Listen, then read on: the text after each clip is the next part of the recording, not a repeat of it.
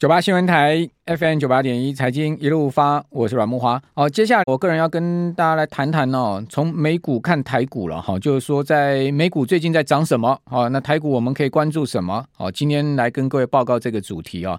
那当然，第一个我们来看一下美国最近的这个迷因股啊，呃，这个热潮再起啊。那昨天节目有讲说啊，啊，这个有大学生啊传出来说，是不是台湾大学？美国大学生啊，哦，说呢去买了这个。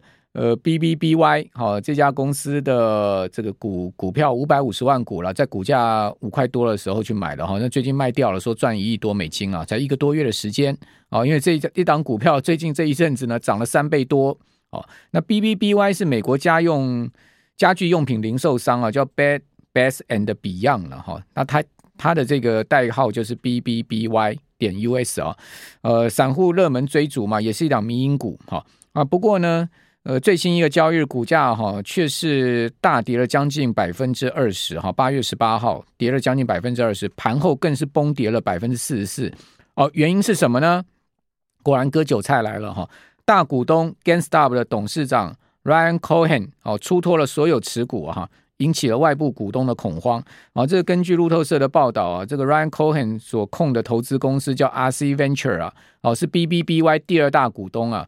哦，这家公司呢，在十八号美股盘后向美国证交所、哈证券交易委员会、哈 SEC 申报，他所持有的 BBBY 的股份呢，已经全部卖光了。好，到十六到十七号分批卖出，总共卖了七百七十八万股。哇，这个你想看这么大的一个大咖呢，才买七十七七百七十八万股，那一个大学生买了五百五十万股啊，那个嘿嘿，这个不是就很大的一个学问吗？哦，那成交价呢是十八点六八美金到二十九点二二美金。你看，十六号到十七号，这个股价就波动这么大，从将近十九块美金可以到二十九块美金这么大的一个波动。好，那根据道琼斯 Market Data 计算呢，RC Venture 每股买入的均价大概是十五点三四美元，这次卖股获利入袋啊，高达了将近六千万美金啊。哦，那 RC Venture 呢，呃，同时呢，以这个一呃十一。十一万十一万两千七百三十三美元的价格啊，哦，卖出了二零二三年一月到期的买权 call option，好，履约价格呢是六十美元到八十美元，这个部分呢也获利了差不多有九万多美金，将近十万美金了哈。好，那呃反呃雅虎反反 ance 的报价显示哈。十八号正常盘呢，BBBY 股价狂跌了十九点六三趴，好收在十八点五美元。盘后呢跳水，因为这个消息盘后公布嘛，哈，呃大跳水四十四点六四趴，哦接近四十五趴的跌幅，跌到了十点二七美元。哦，十七号下午公开的 SEC 文件显示呢，Cohen 办理事前申报，哈有意出脱这个 BBBY 的股票。啊，你看这个。讲实在的了哈，你说啊，台湾人会炒股啊？我跟各位报告啊，全世界最会炒股票是美国人呐、啊，当台湾人哈还输美国人很大一截了，美国人才是炒股的大祖老祖宗呢哈，毕竟这个人家股市的历史都是超过百年了，哦，我们再怎么样，我们的证券交易所成立刚好一甲子啊，还比人家岁寒呢哈，好，所以呃，从这个。呃，B B B Y 这次民营股的下挫哈，这档股票的暴跌，你就可以看到这个股市的这种所谓的炒作真面目是什么哈。所以这个也是给我们一上了一堂课了，是吧？好，那昨天我们有那个 U C 说买到 B B B Y 嘛，哦，不知道您卖了没？没卖也没关系，反正我看好像你说你买两百股嘛哈，所以讲实在赚也不是赚很多了哈。那就算没赚到也无所谓，好。那事实上哈，这种民营股、投机股啊，你说 GameStar 啦，哈，什么呃高斯电子啦，哈，这些美股最近那种呃去呃这等于说疫情以来这种所谓的民营股、这种大标股啊，哦，那个什么 AMC 啦，哈，你说你会去买？你会买很多吗？你会买几万股、几十万股，甚至上百万股吗？你就算有这个钱，我想大概也没这个胆吧。哦，他们的股价每天波动，这个恐怕就是让你的心脏这个。呃，一下一下扩张，一下缩收缩吧，哈，呃，活得有需要这么刺激吗？哈，所以说会去这样子的，呃，买这些股票人，恐怕也都是散户浅尝即止了，哈，买个一千股、五百股，好好好玩好玩这样子，对不对？哦，赚也赚不了多少，赔也赔不了多少。讲实在的，一天涨四十趴，你这整个总获利会有多少？也有限呐。哦，那你总共损失多少？其实讲实在也有限嘛，对不对？所以，呃。这种这种股票哈，真正在幕幕后操盘的，就像刚刚讲的这种 Cohen 这样子的一些大咖，他们才是真正画出也跟跟党也好，这个是控这种股票。所以呢，台股有没有这样类似这种主力色彩股票也很多啦，讲实在的也很多啦。哦，那至于说呃参与者的心态是什么，那大家就自自己去拿捏嘛。好，那这个是在民营股的部分哈。那我们接下来要跟大家讲一些正规的、正规正统的投资啊，或者是说呢股票的一个像目前美股、台股的状况。好，那我们回到整个 S M P 五百指数来看哈，今年以来啊，呃，标准普尔五百指数的跌幅啊，到美股周四啊，哈，它已经收敛到十点六九趴了哈。各位可以看到，我们帮今天有帮大家把这个图形准备出来。那我们今天这个图形全部都是引用了雅虎 Finance 的图形了。好，先跟各位来讲一下我们的资料来源哈。呃，呃，但到这个今年，其实在呃六月中的时候，我们圈起来这个地方哈。那这个标准普尔五百指数一度跌了二十趴哈，它是跌入这个熊市哈。那这个从熊市反弹呢，其实弹幅也相当大，已经是几乎把这个。呃呃，今年以来一半的跌幅啊，把它收敛。那这个波段涨幅呢，就远远不是只有十趴哦，因为这是简单数学的关系啊，它大概已经涨了差不多十三四趴的一个幅度了哈。那把一半的跌幅收敛，那你说美股强不强？然后你可以看到这一波的走势真的非常强哦，它每一次啊回档之后就在创新高，回档之后再创新高，回档之后再创新高，显示它这是一波啊非常强力的多头行情。而这一波多头行情啊。很妙的是什么？它是出现在美股向来哦比较差的月份哦。呃，美股七月其实是好月。好，我们根据过去啊，从一九二九年以来的统计数据，你可以看到哈，呃，美股七月份哈其实是好月份哦，因为它上涨的这个这个就是几率哈，或者说呢涨幅呢都是相对在一年十二个月里面排前段班的。好，但是呢，我跟各位报告，八月跟九月啊是美股最烂的月份。好，这一年以来，不管上涨的几率也好，或者说呢，它往往在这两个月呢，股市下跌的这个幅度啊，都是在这个过去百年呢、啊、美股历史里面呢啊，啊，它是排前段班的。也就是说，八月、九月不是好月了，尤其是美国股市最烂的月份是九月份。哦，就是呃下个月。好，那至于说今年会不会再次灵验呢？我不知道哈。呃，但是呢，因为六月中以来哈，已经反弹这么大一波啊，所以我个人是觉得九月的行情我们是要稍微谨慎一点了哈，因为毕竟呃，美股过去的历史经验告诉我们，九月是美股最烂月，好，最烂月就是九月。好，那至于说十月、十一月、十二月就会渐入佳境哈，进入第四季跟隔年第一季通常都是好月的行，就好好季度哈，就是说一年。的这个好季度，就第四季跟第一季哈，过去这十几年来，大概这个状况是比较明显的哈。好，那这个是先从标普的角度来看，那我们来看一下重要成分股啊。当然先看一下科技巨头苹果哈。那苹果呢，马上要发表新手机了哈。这个今天最新的消息是说是在九月六号嘛，哦，郭明奇讲的嘛。哦，那之前呢，iPhone 十二、十三呢，他们呃发布的时间呢，分别都是在九月中下旬哦，很。几乎没有在九月初就发表新手机了。那为什么这一次会提前在九月初就发表新手机？郭明奇的说法就是说，因为现在目前整个消费端很疲弱，这也是事实。你可以看到中国大陆手机销售大衰退，然后三星的今年的状况预期下半年也不会好啊。A 系列手机库存非常的多哦，那这个统计数据估出来的库存量都非常惊人哈。那这个就是呃目前消费端的问题啊。你说它手机降价能不能呃促促进大家去买手机呢？我我觉得恐怕不太容易了哈，因为毕竟啊，你就说我这个我今天手机降个八趴十趴的哈，就是打折出售啊，你就去买新一支手机吗？哦，你这旧手机，你现在目前的手机能用的情况之下，哦，大家已经说一节食了，怎么再去因为打八趴十趴的这个价格就去买新手机呢？哦，应该恐怕呃这种促销的这种方式哈，对手机的这种呃所谓呃推动的一个销售增长很有限了哈，那。那苹果今年 iPhone 十四哦，据说不但不会比这个十三便宜，还会贵十趴到十五趴哦。好，这个是呃未来我们可能要面临的状况，就是说三 C 产品未来可能不会比这个过去更便宜了，因为晶片价格的大涨啊等等，哈，供应链的问题啊。好，那这个尤其是全世界大家都要搞自己的生产嘛，哈，这个半导体都要设到自己的国家里面去，这种全球分工形式的破坏。基本上呢，物价就有这种结构性的这种所谓的这样的影响。好，那你看到苹果今年以来它的股价跌幅啊，已经收敛到只有四趴了。苹果从这个六月中的低点上来，已经弹了三十趴之多了。那它曾经一度也是跌过超过二十趴的哦，进入到熊市。好，那这个是苹果哈，这是美国现在科技巨头里面哦，股价最强势的，几乎要这个收复今年所有的失土哦。哦，那新手机发布还有一个月时间，这一个月时间呢、收复这个四趴跌幅，我认为是羞夸待级了哈。甚至呢，在手机发布的前后，苹果股价有可能哦，今年会由跌转涨都有可能哦。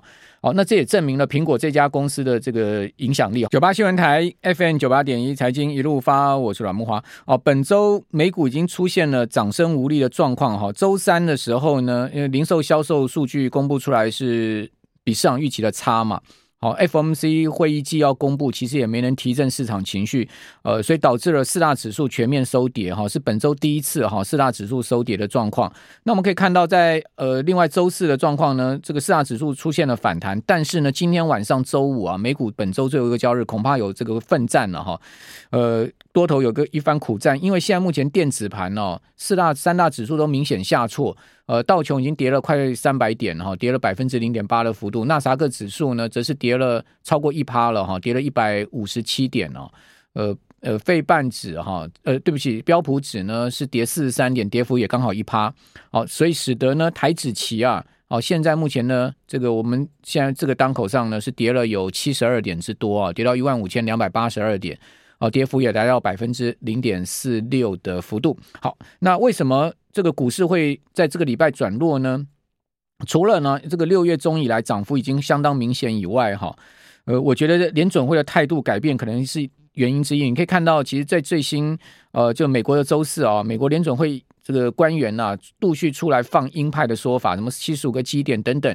事实上，这些人为什么在这个时候来放放话呢？恐怕就是要打压股市嘛，对不对？好，就要看股市涨多了，好，已经安底部已经出现了，或者中期底部出现了。好，那如果说不把股市压下去，大家又去不工作了，又去炒这些民营股了，又去炒这些投机股了。好，这个美国现在劳动参与率啊持续在下滑啊，这个对整个劳动力。来讲不是个好事啊！好，包括各位去看一下，美国现在劳动成本在大幅上升的同时呢，哦，劳动那个生产力呢却是这个在往下掉，好，所以形成一个很大的 gap。那联总会当然不乐于见到这样的一个状况啊，因为大家知道说这个基本上生产力是一个国家竞争的基础啊，啊，但是美国的生产力的指数却是不断的在往下掉哦，而且是幅度非常大的往下掉，劳动参与率又往下掉。那如果你是这个决策官员的话，哦，你会放任这个就业市场是这样的状况吗？虽然表面上看起来三点五的失业率好像非常好，但事实上它这个中间有很多的黑数哦，或者说呢，呃，分母啊，计算失业率分母减少的问题哈。所以说，基本上我觉得联准会是不乐见哦这些迷因股啊，这些呃这些投机炒作的风气再起哈。所以当然他要在这边去扑灭股市这种所谓的投机投机的热度嘛。好，这个当如果站在执政官员或者说站在整个决策者来讲，看到这种现象应该是蛮这个很容易理解哈。好，那但是我就觉得说，呃，基本上呢，正规股票不见得一定会受到影响了哈。那正规股票啊，如果说大盘有大幅回挫的时候啊，好的公司呢反倒是买点了，就是说，因为毕竟中期底部已经出现哈。我们来看到苹果，苹果可能就是属于这样的一个例子哈。另外呢，我们来看微软，微软今年以来跌了十三点三趴。那我们看到微软现在的本益比是三十倍。那苹果的本益比呢是二十八倍，所以我们用这个三十倍啊作为美国科技巨头的一个合理本益比哈，微软跟呃苹果大家都处在这个区间哈。